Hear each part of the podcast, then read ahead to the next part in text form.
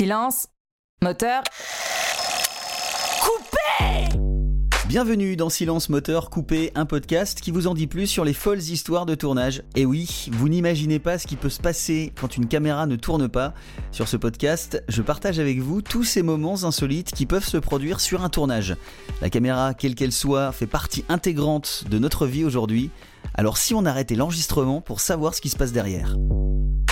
Après l'épisode sur le manteau de Liz Taylor que je vous invite à écouter, si ce n'est pas déjà fait, j'ai pas mal été sollicité pour d'autres épisodes qui parleraient de caprices de stars.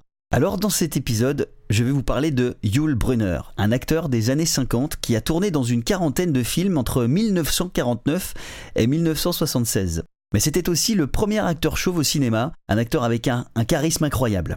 Si vous voulez en savoir plus sur lui, je vous invite à voir le documentaire Les mille et une vies de Yul Brunner sur le site de Arte. Je vous mets le lien dans la description de ce podcast. Venons-en donc à son caprice de star. Yul Brunner aimait mener la belle vie sur ses tournages. Kirk Douglas, son partenaire dans le film Le phare du bout du monde, sorti en 1971, se souvient de Yul Brunner qui pouvait inviter des membres de l'équipe en pleine nature à manger des huîtres et des crevettes frites préparées par son majordome. Et sur le tournage du film Catlo, Yule exigeait de la production une somme hebdomadaire de 2000 dollars pour ses petites dépenses personnelles.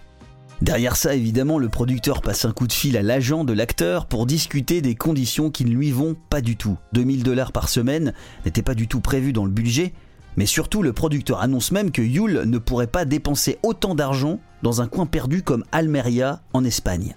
24 heures après le coup de fil, Yul Brunner appelle directement le producteur pour lui dire J'ai hâte de travailler avec vous sur le film Catlo, mais mettons les choses au clair.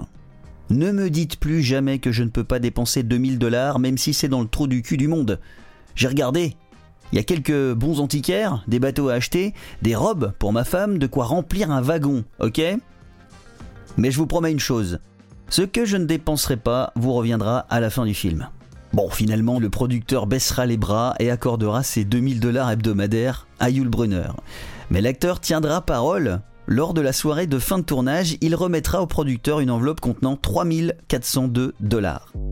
J'espère que cet épisode vous a plu, partagez-le si le cœur vous en dit.